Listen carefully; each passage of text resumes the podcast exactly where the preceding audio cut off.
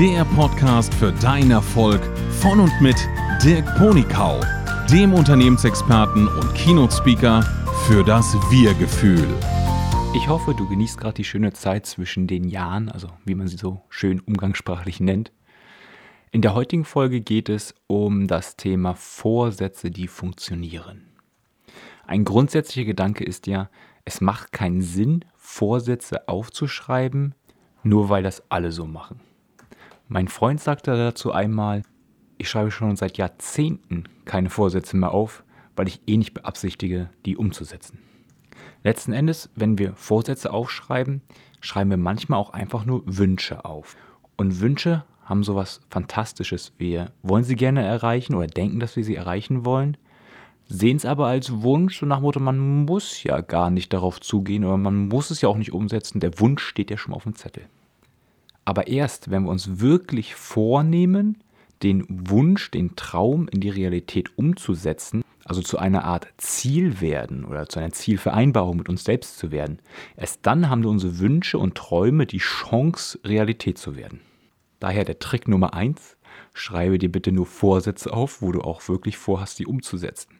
Weil sonst erzeugst du damit den gegenteiligen Effekt. Du schreibst immer wieder Vorsätze auf und am Ende des Jahres oder irgendwann stellst du fest, naja, die Vorsätze habe ich wenig erreicht, liegt wahrscheinlich an mir, bla bla bla bla bla. Und dann kommst du in so einen Bullshit-Talk mit dir selbst und irgendwann traust du dich nicht mal mehr, äh, alleine mit der Bahn zu fahren, weil du dir immer wieder zeigst, die Dinge funktionieren nicht. Daher nimm dir nur das vor, was du wirklich umsetzt, weil dann kannst du dich freuen und stolz auf dich sein, dass du was umgesetzt hast und du bereicherst damit dein quasi Selbstwertgefühl. Die Vorsätze gibt es ja sozusagen in zwei Geschmacksrichtungen. Die einen sind Verhaltensvorsätze, also ab jetzt werde ich nie wieder rauchen. Es ist quasi eine Daueraufgabe, man kann das Ziel eigentlich nie erreichen. Und die zweite Geschmacksrichtung sind sogenannte Zielerreichungen. Es gibt einen Zeitpunkt, da hat man diese Aufgabe abgeschlossen. Zum Beispiel, ich werde das Studium im Blablabla-Bereich erfolgreich beenden. Fertig. Dieser Zeitpunkt ist irgendwann erreicht und irgendwann kannst du einen Haken hintermachen. Und bis wir diese Ziele erreichen, haben wir gewisse Herausforderungen zu bewältigen. So kann es zum Beispiel sein, dass unsere Ziele eigentlich viel zu groß sind, ähm, zu gigantisch gedacht, sodass wir dann eigentlich gar nicht wissen, was ist eigentlich überhaupt der erste Schritt zu diesem Ziel hin. Oder wenn wir vielleicht schon den ersten Schritt wissen, ähm, haben wir dann das Vertrauen, dass wir dieses große, gigantische Ziel jemals erreichen werden? Also als verrücktes Beispiel, jemand nimmt sich vor, ich möchte Professor Dr. Dr. Mult werden im Bereich tralala. Und der ist gerade auf einer Realschule. Ich glaube, heutzutage heißt es Oberschule. Dann ist zwischen dem aktuellen Zustand und dem zukünftigen Ziel eine riesengroße Lücke, die es zu überbrücken gibt. Und ich hätte Respekt, wenn ich jetzt so in der 10. Klasse bin und mir dann vornehme, Professor Dr. Dr. Mult zu werden. Und dann könnte ich mir vorstellen, dass diese Person irgendwann aufgibt, dieses Ziel zu erreichen, weil es irgendwie nicht greifbar ist. Ja, und irgendwann realisieren wir, dass das Ziel eigentlich viel zu groß ist und dann sagen wir, naja, dann nehme ich es mir halt nicht vor, weil wer sich nicht vornimmt oder sich nichts vornimmt, kann auch daran nicht scheitern. Ja, so wie die großen Ziele herausfordernd sind, kann es auch sein, dass die Daueraufgaben herausfordernd sind. Hier ist die Herausforderung und die Besonderheit, dass theoretisch, wenn du diese Daueraufgabe nur einmal nicht gemacht hast, hast du ja quasi das Ziel nicht erreicht. Also wenn du jetzt sagen würdest, ich laufe jetzt jeden Montag bis Freitag täglich meine Runde und einen Tag regnet es zu doll und du hast Husten und du bleibst zu Hause, dann ist ja eigentlich nicht mehr schaffbar, das Ziel zu erreichen. Und jetzt stellt sich ja die Frage, was können wir denn machen, damit unsere Vorsätze auch wirklich in Erfüllung gehen? Also erster Gedanke dazu, nur dass wir wissen, dass wir was erreichen wollen oder dass irgendwas so wie es jetzt ist noch nicht gut ist und wir würden das gerne verändern, ist nicht stark genug, dass es auch wirklich zu einer Veränderung kommt. Beispiel dazu, kennst du übergewichtige Ärzte? Bestimmt. Und kannst du dir vorstellen, dass Ärzte nicht wissen, dass Übergewicht schädlich ist? Eher weniger. Also das Wissen ist schon vorhanden, aber sie gehen nicht in die Umsetzung. Und warum gehen sie nicht in die Umsetzung? Weil sie nicht motiviert genug sind. Und darum kurz eine Abhandlung, woher kommt eigentlich Motivation? Motivation kommt aus zwei verschiedenen Richtungen. Entweder ist der Schmerz hoch und den Schmerz möchten wir nicht mehr haben, dann sind wir motiviert, diesen Schmerz loszuwerden. Also im Fall Übergewicht, die Knie tun schon weh. Oder der zweite Treiber von Motivation ist Freude dran empfinden. Wir fühlen uns dann einfach besser, wenn wir es gemacht haben.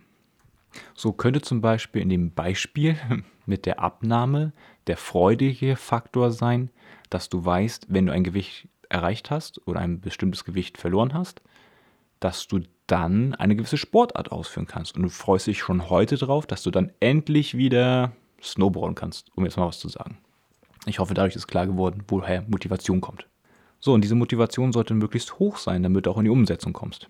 Also, was kann man ändern? Den Schmerz kann man eigentlich kaum ändern. Man kann sich nur bewusst machen, was für Schmerzen kommen und vielleicht auch in Zukunft noch kommen werden und sich quasi da ein bisschen reingehen, damit man diesen zukünftigen und jetzigen Schmerz quasi mehr wahrnimmt, um dann motiviert zu sein, es abzustellen.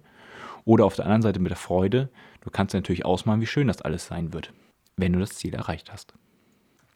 Oftmals empfinden wir die Schmerzen oder die Freude, die da unser Motivator ist, nur sehr sachlich oder sehr rational. Und der Trick ist jetzt, diese beiden Punkte ins Unterbewusstsein zu bringen, also für das Unterbewusstsein greifbar zu machen. Eine Möglichkeit dazu ist, male dir doch einfach mal das Bild auf, wie dein Leben sein wird nach der Veränderung. Und während du malst, gehe bitte in das Bild rein, als wärest du genau in diesem Bild. Du bist schon in dieser Zeit. Also angenommen, du möchtest ein besonderes Auto haben, dann setzt du dich quasi in das Auto rein. Du spürst das Leder, du spürst das Lenkrad, du merkst, wie du den Blinker schaltest und wie das Gaspedal trittst und wie es dich nach hinten in den Sitz reindrückt bei der Beschleunigung von mehreren G. Du erlebst diese zukünftige Situation, als wäre sie jetzt schon da. Und weil du in diesem Moment erlebst, erlebt der ganze Körper das. Also sowohl der rationale Verstand als auch dein Mausegehirn, wie wir es jetzt genannt haben in der einen Folge, und das Froschgehirn. Und jetzt wissen auch die Elemente in deinem Gehirn, die du nicht aktiv lenken kannst, ja, das ist geil. Autofahren mit krasser Beschleunigung ist cool. Und jetzt sind alle drei Elemente, also drei Wahrnehmungs-, Bewusstseinsebenen, wie auch immer du es nennen mögest, bereit, dieses Ziel zu erreichen. Und damit dieser Effekt noch besser wird, geh noch tiefer rein in dieses Erlebnis. Wie riecht es da? Wie fühlt es sich an, wo du hingreifst? Was für Geräusche hörst du und was für Gefühle lösen die Geräusche aus? Vielleicht löst das Geräusch des Motors irgendwas bei dir aus. Dann erlebe dieses Geräusch und das Gefühl, was dabei hochkommt. Oder vielleicht siehst du draußen die Leute, die ich früher mal beleidigt habe und du winkst ihnen dann, am liebsten mit dem Mittelfinger, habe ich jetzt nicht gesagt. Koste es richtig aus. Dann wirkt es am stärksten. So, das waren die Tricks für die erfolgreichen Vorsätze. Und wenn du jetzt sagst, ja, ich habe Wünsche, ich habe Träume, ich bin auch motiviert, sie umzusetzen, glaube ich zumindest.